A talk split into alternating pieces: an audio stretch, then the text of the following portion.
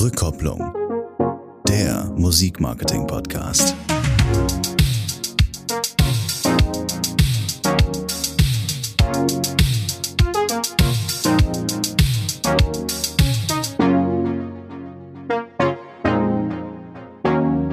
Die Verbraucherzentrale hat mal wieder Stress mit dem Ticketriesen Eventim.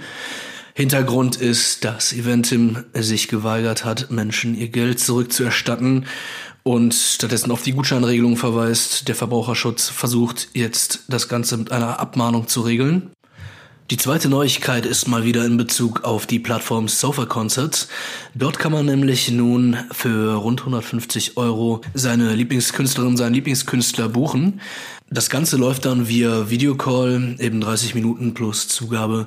Das ist bisher aber nur ausgewählten Künstlerinnen und Künstlern vorbehalten, die eine Pro-Mitgliedschaft bei Sofa Concerts hat, haben. Aber ich finde, es ist ein guter Schritt in die richtige Richtung hier von der Newcomer-Plattform. Und damit ein ganz herzliches Willkommen hier bei Rückkopplung, dem Musik-Marketing-Podcast. Was für unsere Eltern die Langspielplatte war oder vielleicht die Kassette, bei den einen oder anderen vielleicht sogar schon die CD, ist für uns die Playlist. Immer mehr Playlisten werden gehört und es wird immer, immer wichtiger für Künstlerinnen und Künstler und für Bands in Playlisten reinzukommen. Manche schreiben schon Songs, die sind zugeschnitten auf Playlists. Heute habe ich einen Mann dabei, der ein bisschen Licht ins Dunkel des Playlist-Dschungels bringen soll. Sebastian Cook, was können Bands mit 50 Euro ähm, in deinem Metier, also im Playlisten-Game, sage ich mal, am besten machen. Wobei bei dir, um es schon vorwegzugreifen, ist wahrscheinlich 50 Euro ähm, ein bisschen zu wenig, sondern mit 60 Euro wird man bei dir wahrscheinlich schon viel weiterkommen, richtig? Genau, also mit, mit 60 Euro gibt's bei uns das Einsteigerpaket für eine Single, für einen Song, wo wir innerhalb von einem Monat, vier Wochen den Song pushen und äh, nach vorne bringen und an unser gesamtes Playlist-Netzwerk äh, pitchen. Okay, und du hast ähm, also dein eigenes PR-Unternehmen, was, äh, wenn ich es richtig verstanden habe, ausschließlich Playlist-Pitching macht. Ihr habt euch darauf spezialisiert, du hast dich darauf spezialisiert. Wie bist du darauf gekommen? Genau, also wir fokussieren uns tatsächlich nur auf die äh, Independent-Playlisten. Offiziell heißen die nicht Indie-Playlisten, aber ich nenne sie mal so, weil sie die äh, userbasierten Listen sind. Ähm, und tatsächlich, wie ich drauf gekommen bin und äh, wie ich drauf gekommen bin, überhaupt dafür eine Agentur zu machen, ist eine längere Geschichte. Ich habe schon vor drei, vier Jahren oder seit drei, vier Jahren äh, pitche ich für meine eigene äh, Band Songs, ähm, habe mir da ein ganz gutes Netzwerk über die Jahre aufgebaut und habe halt auch gesehen, dass es eben auch für Künstler was bringen kann, wenn man eben an Playlisten pitcht, die auch ähm, erfolgreich sind, äh, wo keine Bots oder gekauften ähm, Follower drin sind. Da muss man immer drauf achten. Sieht man auch relativ schnell, wenn man sich mit der Playlist auch beschäftigt, ähm, ob da wirklich aktive Hörer drin sind oder nicht. Und ähm, ja, habe dann angefangen vor, vor zwei Jahren das auch für andere Künstler äh, zu machen. Hatte da ein, zwei Künstler, mit denen ich da schöne Erfolge erzielt habe. Und seit ungefähr sechs Monaten äh, mache ich das tatsächlich ähm, auch äh, neben meinem Studium äh, hauptberuflich. Vorher habe ich eine Ausbildung im Online-Marketing gemacht, habe auch in der Radiopromotion gearbeitet und ähm, ja, habe da auch viel Erfahrung im Musikbereich. Das ist ja dann eigentlich eine perfekte Schnittstelle, sage ich mal, wenn du vorher schon äh, Online-Marketing und dann PR-Job gemacht hast, sich eben darauf zu spezialisieren. Ähm, ja, jetzt ohne deine Betriebsgeheimnisse auszuplaudern, wie, wie gehst du vor? Ähm, ich gehe so vor, ähm, dass sich Künstler über meine Website ähm, den Song einreichen können. Ähm, ich habe ein kleines Team, mit dem ich mir den Song dann immer relativ zeitnah anhöre. Dann geben wir meistens so nach 24 Stunden schon Feedback, manchmal sogar früher. Und ähm, dann schaue ich erstmal, ob der Song überhaupt Potenzial hat ähm, in Playlisten gelistet zu werden. Das hat nichts damit zu tun, ob ich den Song selber irgendwie doof finde. Die meisten Songs finde ich sowieso geil, weil ich generell in vielen Genres ähm, ja, zu Hause bin oder mich zu Hause fühle. Ähm, aber äh, Songs haben manchmal mehr Potenzial als andere, vor allem Deutschpop, Deutschrock, das ist gerade das, was wir vor allem gut bedienen können, teilweise auch Deutschrap die drei Genres, äh, die haben die besten Chancen, aktuell gut gelistet zu werden. Ähm, aber auch im EDM-Bereich zum Beispiel haben wir einige Künstler, die wir betreuen. Ähm, hören wir uns den Song an, geben zeitnah Feedback, ob wir helfen können. Manchmal können wir leider nicht helfen, aber meistens können wir helfen und dann, äh, ja, pitchen wir dann den Song. Ich habe ich hab zum Beispiel gehört von einem Künstler, der hat 2014 schon damit an, angefangen und hat jetzt äh, ist dahin gekommen, dass er, der macht so Akustikmucke, dass er tatsächlich Songs schreibt für Playlisten. Das ist ja, äh, ich sag mal, eine neue Entwicklung und ähm, aber so wie ich es gesehen habe und wie ich recherchiert habe, seid ihr da so mit, mit dieser Seriosität die ersten am Markt. Seid ihr noch konkurrenzlos oder gibt es da schon die ersten in Startlöchern? Also in den USA oder in tatsächlich auch in Südafrika und in generell englischsprachigen Ländern gibt es schon einige, die das machen, auch einige seriöse Anbieter, wie ich das einschätzen kann. Ähm, in Deutschland tatsächlich, äh, wie du schon gesagt hast, ist ein bisschen, muss man ein bisschen länger suchen, bis man da was findet.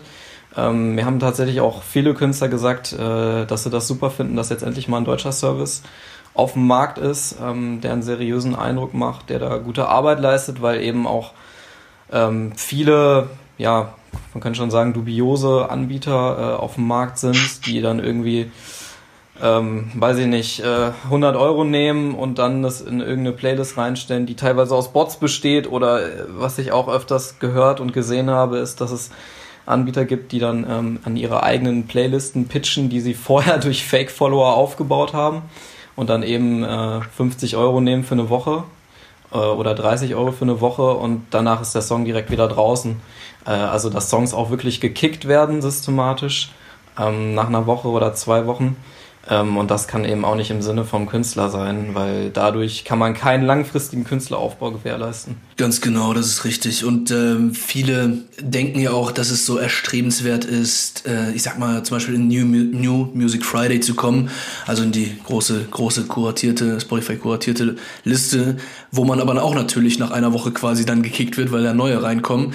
Deswegen habe ich auch die Erfahrung gemacht, ich habe ja auch über, über meinen äh, Agenturjob äh, auch mehrere Spotify Pitchings machen können.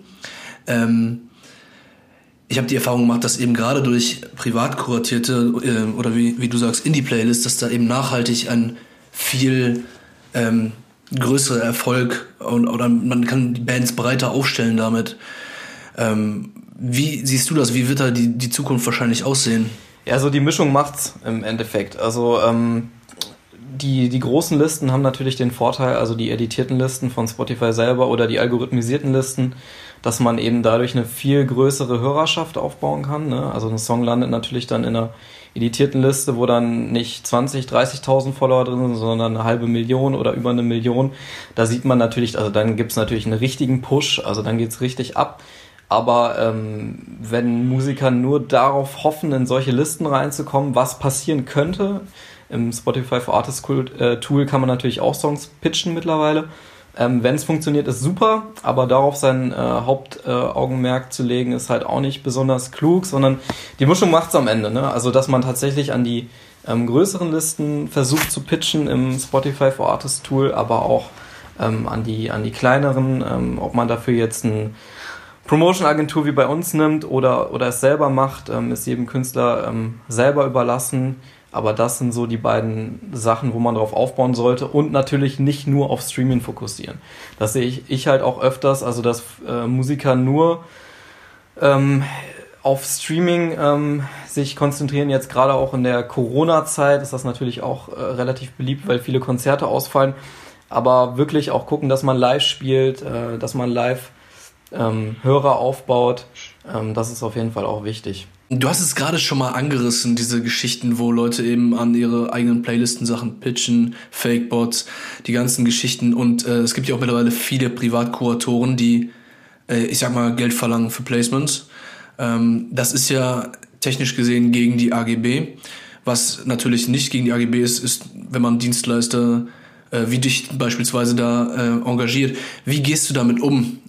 Mit, auch mit deiner eigenen Erfahrung, mit, mit deiner eigenen Musik, wenn jemand sagt, ey, ich möchte gerne für 50, äh, ich möchte 50 Dollar dafür haben, dass du jetzt eine Woche in meiner Playlist bist, hast du teilweise schon Leute reported? Hast du gesagt einfach, okay, ist nicht mein Ding, ich bin da raus? Oder wie bist du damit umgegangen? Ja, das ist auf jeden Fall eine super gute Frage, weil ich mir natürlich auch äh, mit meiner eigenen Band äh, die Frage vor zwei, drei Jahren schon gestellt habe, äh, soll man das machen? Soll man das nicht machen? Vor ein paar Jahren war das auch noch in der Grauzone. Mittlerweile äh, steht es ja auch, äh, wie du schon gesagt hast, in den AGBs, dass es nicht erlaubt ist. Ähm, ich würde grundsätzlich äh, jedem Künstler davon abraten, das zu machen, ähm, Meistens sind sogar die Preise total überzogen. Also das kommt noch hinzu. Selbst wenn man es macht, ist es erstens zu teuer, weil man das meistens mit den Streams, die dabei erzielt werden, gar nicht mehr rauskriegt. Also wenn man beispielsweise 50 Euro zahlt für ein Placement, dann bleibt der Song eine Woche drin, im Idealfall vielleicht sogar länger.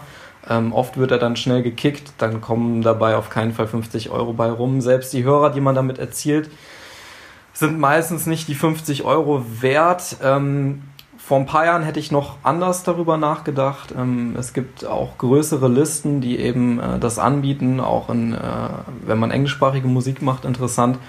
Aber mittlerweile gibt es so viele äh, Fake-Follower-Listen, ähm, die wirklich eine inaktive Hörerschaft haben, die dann auch noch Geld dafür nehmen, würde ich grundsätzlich erstmal raten, sich das ganz genau anzugucken, also die Playlist wirklich auszuchecken, zu gucken, ob da aktive Hörer drin sind, die ersten fünf Künstler, die da drin sind, sich genau anzugucken, ob die Playlist in dem Profil von denen erscheint ähm, und dann abzuwägen, aber grundsätzlich würde ich auf jeden Fall sagen, nein.